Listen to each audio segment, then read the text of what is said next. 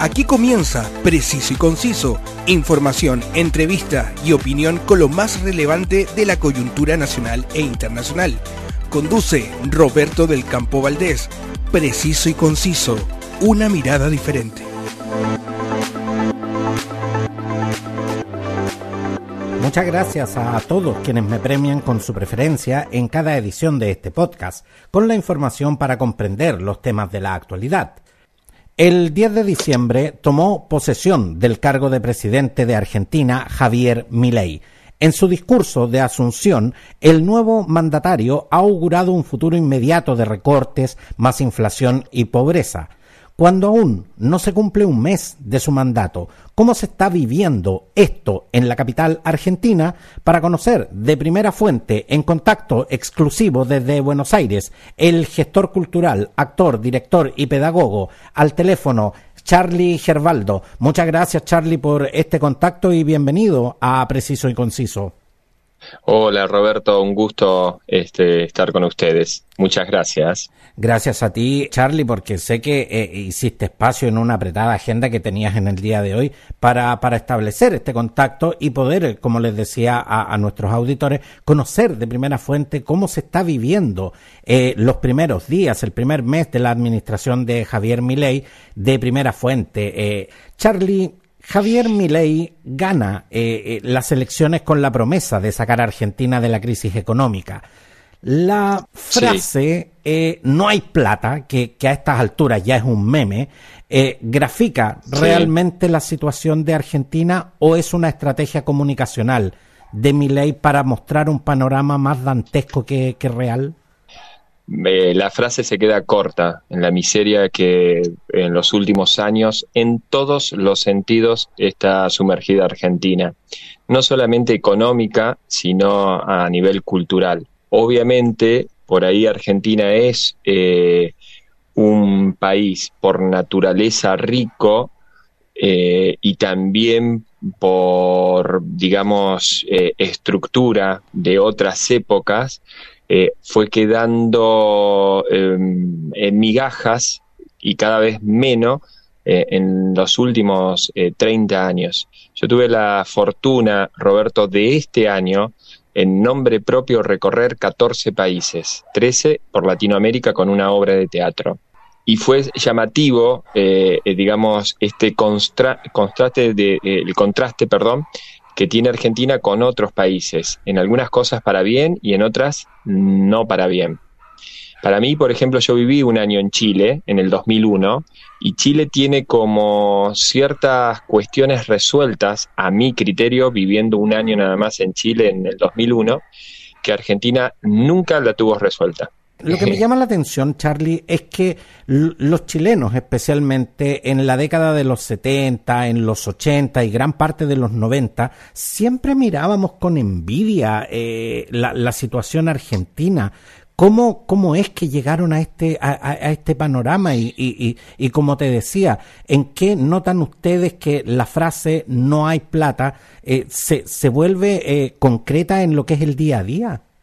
Bueno, yo creo que eh, se fue perdiendo mucho poder de educación y la falta de, proyectos educativos sí eh, hizo que vaya teniendo cada vez menos cultura argentina, aunque, eh, repito, tal vez desde afuera se ve como un país muy grande, pero Argentina se divide en dos partes. Uno, una cosa es Buenos Aires, Roberto, y otra cosa es el interior del país. Yo eh, recorrí en los últimos años, porque hago gira de teatro, todo el país, desde Tierra del Fuego hasta las cataratas. Y la pobreza que hay en el norte, en Formosa, por ejemplo, eh, la pobreza que hay en Formosa es, pero impresionante. La falta de educación, la falta de, de, cultura, eh, una pobreza que la gente no, no tiene para comer. Los políticos hace 30 años que gobiernan los mismos las mismas personas son dueños de las escuelas privadas en Formosa, por ejemplo. Eh, eh, si no es el gobernador, es la, eh, mujer del gobernador, el, el intendente, la esposa, el primo, el hermano de los colegios privados. Entonces, cuál es el mecanismo, por ejemplo, en Formosa, concreto, gente que me lo han contado así y que lo he visto. Son dueños de los colegios, entonces no pagan a los docentes provinciales, de, estatales. Entonces la gente termina cansando de mandar a sus hijos a los colegios estatales, que son gratuitos, ¿sí? Para que de tantos paros y no tienen clase, no tienen clase, terminen yendo a los colegios privados. Eso es una maniobra por ejemplo, de una provincia que debe ser una de las más pobres, Formosa. Nos llama eh, profundamente la atención a quienes, a quienes constantemente estamos monitoreando la, actualidad, que el 27 de diciembre eh, organizaciones sociales y políticas participaron eh, masivamente en la segunda gran manifestación contra Javier Milei a solo 17 días de haber asumido. Cuando vemos que, que ganó las elecciones con un 56% de los votos por sobre el 44% del peronista Sergio Massa, ¿por qué duró tan poco la, la, luna de miel entre, entre Milei y los argentinos? Mira, cuando vos me decías desde el punto de vista y me presentabas, la primer gráfica que yo tengo es un, una gráfica que se muestra mucho en, coaching. Eh, ontológico, ¿no? Y la gráfica es la siguiente. Eh, traten de imaginarse lo que les voy a relatar brevemente. Hay un señor, ¿sí? Parado, mirando la vereda, mirando un número, y ese número es 6, y gritándole al de enfrente, ¿sí? Que lo que él está viendo es 6, y el otro, sin escuchar a este señor, A, le está diciendo que lo que él está viendo es 9, porque tiene el mismo número dibujado eh, eh, eh, digamos, visto desde otras perspectivas. Y entonces uno dice que es 9 y el otro dice que es 6. El número es el mismo, pero depende de cómo uno se pare. Entonces uno que empieza a dar vuelta alrededor de estos dos seres humanos, ¿sí? de puntos diferentes, empieza a ver que la realidad depende desde el punto de vista en donde uno se para. Entonces, eh, yo no estoy de acuerdo que diga el romance se terminó o tal cosa, porque yo vengo de Santa Fe, una provincia netamente peronista, eh, tengo 50 años, eh, trabajé desde los 17 años en todo y desde los 17 años que me dedico como actor, director, entre ellos de teatro ciego, obras en la oscuridad, con más de 10 años, con más de, de 2.500 funciones cada obra. Eh, tuve una escuela de actuación frente a cámaras con un gran actor aquí en Argentina, con Germán Kraus, ocho años con 600 alumnos. He hecho eh, festivales, ciclos de teatro. Jamás recibí un peso eh, del gobierno. Jamás. Siempre puse plata de mi bolsillo, de un espectáculo para otro y otro. Hoy trabajo con obras semicomerciales, con influencers y demás, y voy recorriendo. Entonces, lo que ha pasado en nuestro país es una falta de educación. Mi papá era eh, maestro rural, daba clases al nene, al papá del nene y al abuelo, todos en el mismo curso, y dormía arriba de una mesa de pool en un almacén, y caminaba una hora para ir a dar clases, más o menos, mínimamente, en el medio del campo.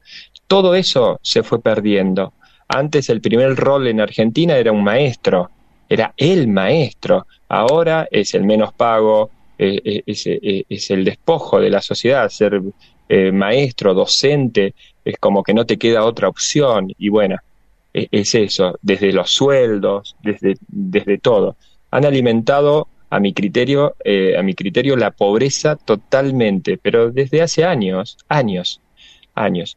Yo no sé si mi ley es el candidato ideal o lo que necesita Argentina. Yo creo que eh, no siempre los cambios son para bien, pero sí son necesarios. Charlie, pero tú eres eh, eh, gestor cultural y de hecho eh, te invité a conversar acá en el preciso y conciso porque hay un punto de lo que es la administración de Javier Milei que me, me, me parece tremendamente importante conversar contigo. en Buenos Aires el desarrollo cultural ha sido siempre objeto de mi admiración. Te lo digo por la gran cantidad de museos, teatros y bibliotecas que pude ver eh, la última vez que, tuve la suerte de visitar Buenos Aires. El gobierno de Javier Milei envió al Congreso el proyecto de la ley Omnibus, que podría terminar después de 65 años con el Fondo Nacional de las Artes, junto con el cierre del Instituto Nacional de Teatro, el desfinanciamiento del Instituto Nacional de Cine y Artes Visuales, junto con el Instituto Nacional de la Música y la Comisión Nacional de Bibliotecas Populares.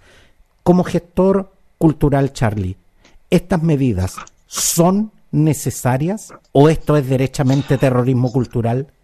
Sinceramente no, no creo que eh, no creo en, los extremos. Tal vez estas medidas no sean las más adecuadas, el 100%, y que sean un poco extremas, pero también de la otra vereda, porque lo que vos contás, Roberto, es así, eh, vos estás gritando el número 6, y otra persona que te, te, está gritando el número 9 y están viendo lo mismo.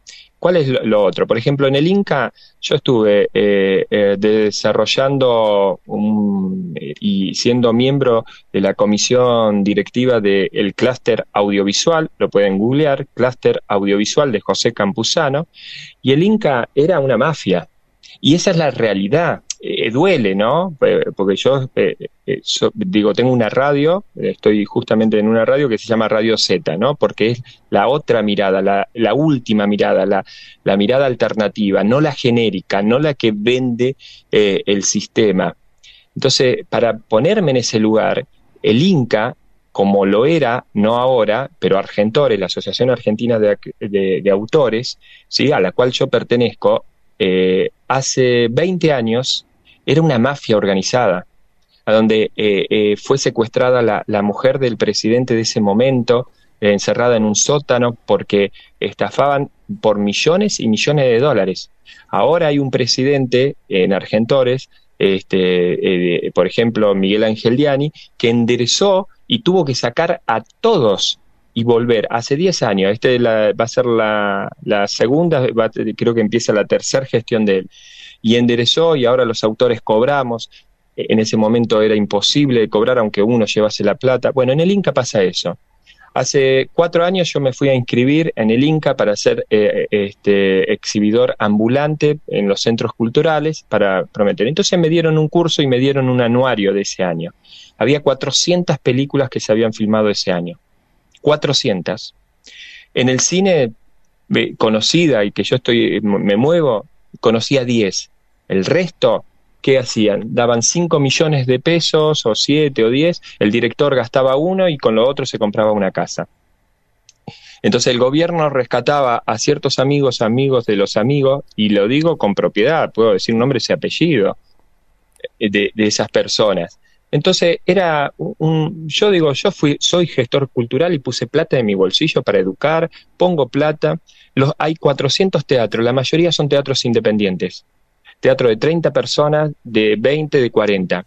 Y les puedo decir, un alquiler hoy eh, está a 500 mil pesos. ¿Saben cuánto reciben de una organización? Eh, el 1%. Y lo pagan a seis meses. Y todo el resto se lo roban. Charlie, e-, esa es la realidad. ¿y por, qué, razón eh, la ley eh, Omnibus ha sido eh, derechamente satanizada por ciertos sectores de la cultura argentina? Es una muy buena pregunta, porque yo creo que el fanatismo en cualquiera, yo no tengo ninguna bandera política. Si tuviese una bandera política sería, no sé, guevarista, del Che Guevara, pues supongamos. Pero el Che Guevara lamentablemente murió desilusionado del sistema socialista y comunista. Eh, eso no lo digo yo, lo dice él en una carta grabada que dejó, lo, dice concretamente. Entonces, eh, el fanatismo no, no puede ver. Eh, se ha vendido mentiras y mentiras y mentiras. ¿Por qué no aprendemos de Noruega? ¿Por qué no investigan Noruega? Año 1970 Noruega pertenecía al reinado de Inglaterra, era pobre encontraron una isla con petróleo y veamos qué es Noruega. Noruega tiene el mismo tamaño que Uruguay. ¿sí? Eh, eh, Noruega eh, tiene la misma cantidad de gente que Uruguay, lo único que no es un país latinoamericano. Por eso digo, repito, yo recorrí, tuve la fortuna, por mi esfuerzo, de recorrer este año 13 países de Latinoamérica y uno de Europa. ¿Sí? Y, yo tengo, antes de conocer Latinoamérica físicamente, yendo a, cada lugar, yo decía, pertenecer a Latinoamérica es pertenecer eh, a, como a un ser humano que siempre le falta algún sentido. Eh, hay un país que es ciego, hay otro país que es sordo, hay otro país que es rengo. No hay un país en Latinoamérica, ni siquiera Argentina, ni Chile, que diga tiene todos los sentidos. Obviamente, le preguntas al ciego, y estas son palabras de una amiga mía ciega. Cuando en una situación me quedé plasmado viendo una conversación de sordomudos, ¿no? Eh, con gesto, ella me preguntó por qué me había quedado en silencio. Y le dije que estaba viendo cómo los, sordomudos se comunicaban. Y ella me dijo, Roberto Graciela, mi amiga, me dijo, qué suerte que tengo de ser ciega y no sordamuda. Sordamuda sería lo peor que me podría pasar, me dijo. Una ciega. Entonces, eh, con este ejemplo, digo, cada país de Latinoamérica le falta un sentido. No hay un país de Latinoamérica que tenga todos los sentidos. A todos los países le falta un sentido. Y no lo quieren ver, no lo quieren sentir, no quieren. Venezuela, Nicaragua, este, Ecuador, cualquier país, cualquier país. Argentina o Chile. Chile tiene una administración, a mi criterio, bastante buena a comparación, no digo que sea perfecta, a comparación del desastre de la administración que tiene Argentina. Pero también tiene otras cosas Argentina que no tiene Chile o que tiene otros países. Por eso digo, Argentina puede ser ciego o sorda. Podría, eh, eh, no, se merece Argentina estar en donde está. Y si vos entras a una casa, no la puede destruir en un año, en 10 en diez días, en seis meses. Esto es una cuestión de números, estadísticas. Argentina tuvo 30 años para hacer las cosas bien, no las hizo bien. Bueno, eh, dejemos saber qué pasa y demos las posibilidades a nuevas ideas. Charlie, tú señalaste eh, un punto que no me, no me gustaría dejar pasar. Los eh, latinoamericanos en general somos poco dados a reconocer las cosas buenas que tenemos en cada país estamos mucho más dispuestos a hacer la crítica que, que, hacer el análisis? Totalmente, Roberto. Yo cuando vivía en Chile sentía mucha crítica hacia eh, la sociedad chilena por el mismo chileno. Y yo veía cosas muy buenas, pero muy buenas que yo decía, qué lástima no tenemos esto en Argentina. Y, y, y ahora, recorriendo otros países, de verdad, yo llegaba a Argentina, además de, de, de, de, todas las cosas malas que nos pasaba, digo, qué lindo es nuestro país en un montón de cosas. Como por ejemplo en la amistad. Tenemos un vínculo de amistad muy fuerte, de, mucho cariño, de, mucho afecto, y, y, no lo podemos reconocer. El ejemplo más claro, Roberto, se dio eh, en la selección última de Argentina nosotros teníamos los mejores jugadores en Argentina, los más caros, los más pagos, pero no había equipo. No había equipo. Nadie creyó eh, en Scalone cuando era un tipo sin, sin, sin experiencia, con ideas diferentes, con eh, eh, posibilidades diferentes, sacando a uno, sacando al otro. Pero los cambios, hacer más de lo mismo es obtener más de lo mismo. Eh, eh, la persona que cree que por trabajar más horas extra en su propio trabajo, que gana miseria o lo que sea, cree que va a hacer una diferencia, hacer más de lo mismo es obtener más de lo mismo. Es más, yo estaba seguro, Roberto, te lo juro por mi papá, que dije, cuando se murió Maradona, dije, Argentina sale campeón en el próximo Mundial, porque se fue eh, un peso que Argentina tenía psicológicamente y fue así. Y, fue porque hubo ideas diferentes, trabajo en equipo, y, y, y, así como había un Messi, había un arquero que era un arquero y que esto, y todo un trabajo. Charlie, el cineasta, productor y guionista Javier Torre, director eh, de películas como Fiebre Amarilla, Un Amor de Borges y Vereda Tropical, fue designado como presidente del Fondo Nacional de las Artes por el gobierno de Javier Milei. En tu opinión, Charlie, Javier Torre será un aporte al desarrollo de las artes o pasará a la historia como quien cerró por fuera esta institución después de 65 años? Mm, es una, una, buena pregunta y un análisis. La verdad, no, no sé qué... Se, me ocurre una metáfora que no sé si cabe eh, mencionarla, Roberto. resulta que, había un, un gran sabio, que era el presidente de los sabios, y había un sabio joven que estaba muy celoso y quería ocupar el, lugar del sabio mayor, el más anciano, que tenía toda la experiencia y demás.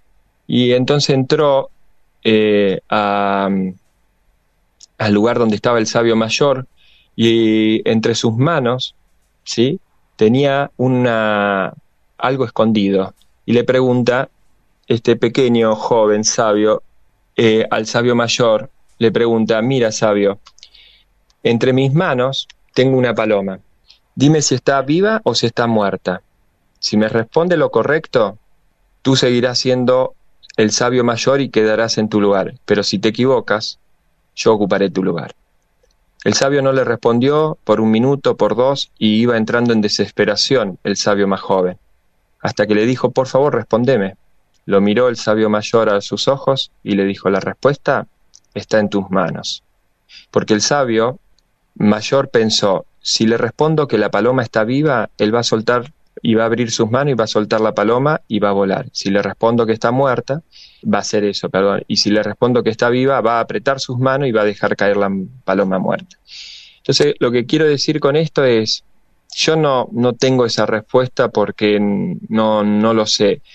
Eh, sé que más de lo mismo va a ocurrir más de lo mismo, sé que debe haber otra forma, creo que la medida es extrema, no sé si es conveniente la medida, eh, tal vez eh, exista una marcha atrás por determinadas razones y esa marcha atrás haga que se valore ese espacio y no sea un espacio de, de, cierta corrupción, porque todos estos espacios fueron de corrupción, lo son.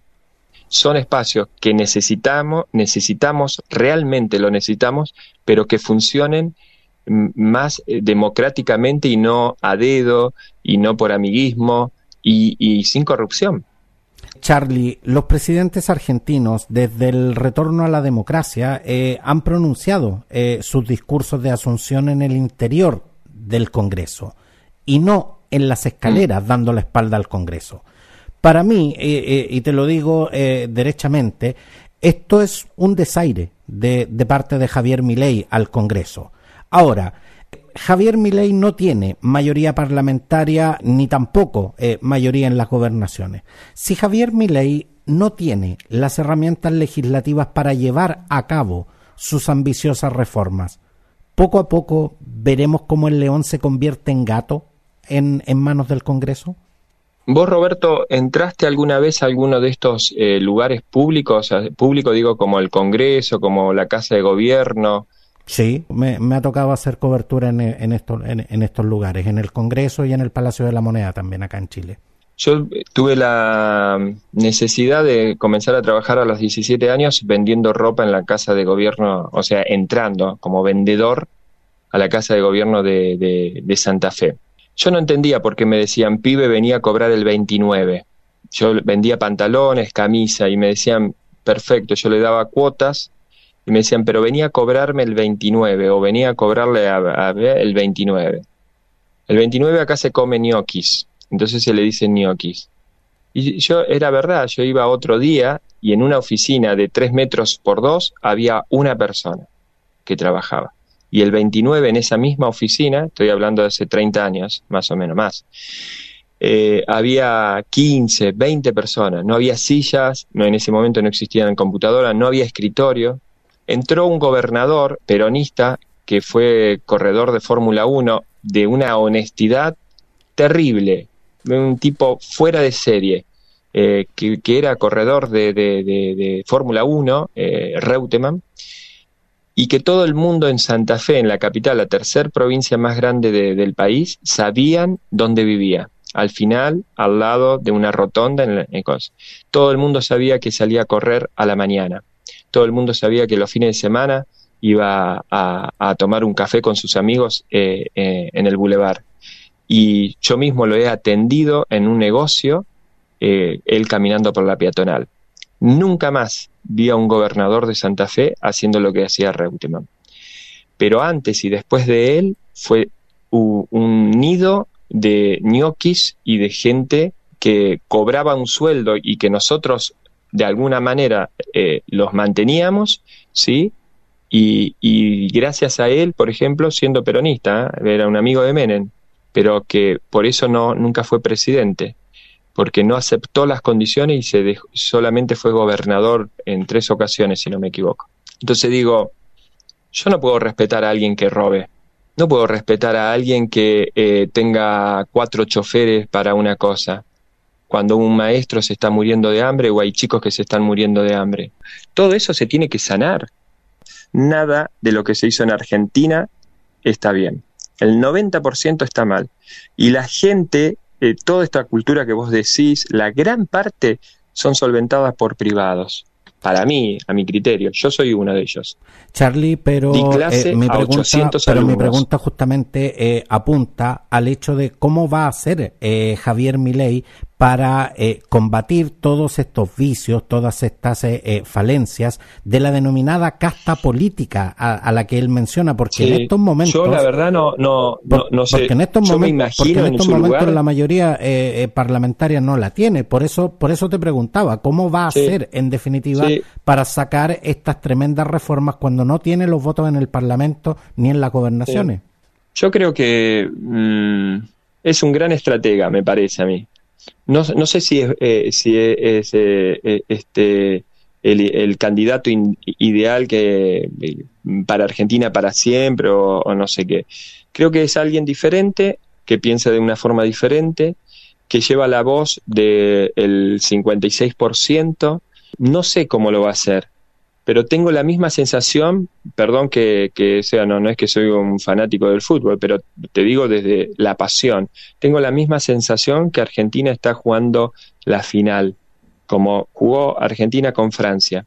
Pero ese trabajo de conciencia, de equipo, de unidad, hizo mostrar al mundo entero que eh, Argentina podía desde otra mirada. Entonces, yo la verdad que no sé, digo, yo ni, pero ni loco estaría en la posición, eh, en el rol de, un, de ser un presidente de la nación con todo el esfuerzo. Lo que puedo decir es desde mi visión, desde mi experiencia y estadísticamente, Argentina está mal, pero no lo digo yo. Eh, recorrí todo el país, todo el conurbano.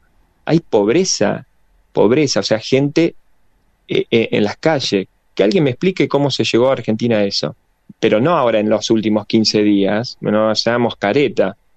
No, no, esto lo veo desde años que recorro el país y, el conurbano. Todas las calles rotas, eh, las escuelas eh, con gotera, eh, con frío, con sin gas, sin ventiladores, todo. Mm, toda una gran mentira. Río Gallego, la peor mentira del mundo, Río Gallego. Estuve un montón de veces uno se para nada más y ya saben que no es uno de ahí, se te empiezan a hacer a decir, no, los Quilmes se llevaron container a Chile lleno de plata. Este eh, gudú es ladrones. Yo no puedo apoyar a alguien que es un violador, un asesino, un ladrón. No voy a apoyar ni a este gobierno ni al otro, pero digo, a los que yo ya sé que, que son así, no los voy a apoyar. No puedo defender a un ladrón, a un violador. No puedo decir, y bueno, le dio la espalda. Y bueno, entonces yo digo, le dio el frente al pueblo. Porque enfrente había pueblo también. A mí los políticos no me interesan, a mí me interesa la gente, por eso hago teatro. Para despertar al que está dormido. Definitivamente. Quiero darte las gracias, eh, Charlie Gervaldo, gestor cultural, actor, director y pedagogo, por este contacto desde Buenos Aires eh, para Preciso y Conciso. Hoy hablamos eh, mayoritariamente de la situación social de Argentina, pero te quiero dejar invitado, Charlie, desde ya para que vuelvas y nos cuentes todo lo que estás haciendo en materia de gestión cultural, Charlie. Y por supuesto, desear a todos eh, los eh, auditores, eh, a, toda la gente que nos escucha desde, desde Argentina, que esperamos realmente que la situación, sea cual sea el desarrollo, pero que la situación mejore, porque de verdad que un pueblo no puede vivir en esas condiciones. Y es algo que más allá de, de la nacionalidad que tengamos, más allá de la ideología, que podamos defender, lo que todos queremos es el bienestar de las personas, que es lo que realmente nos interesa. Eh, Totalmente. Y eh, a vos, Roberto, y lo que digo es, si hay alguna bandera que tengamos que levantar, que sea la bandera del amor, que nos va a alejar de cualquier mirada de fanatismo y de creencia y que la bandera del amor nos va a acercar a la verdad, no a la falsa ilusión o al espejismo. Definitivamente. Muchas gracias, eh, Charlie. A vos, Roberto. Muchas gracias.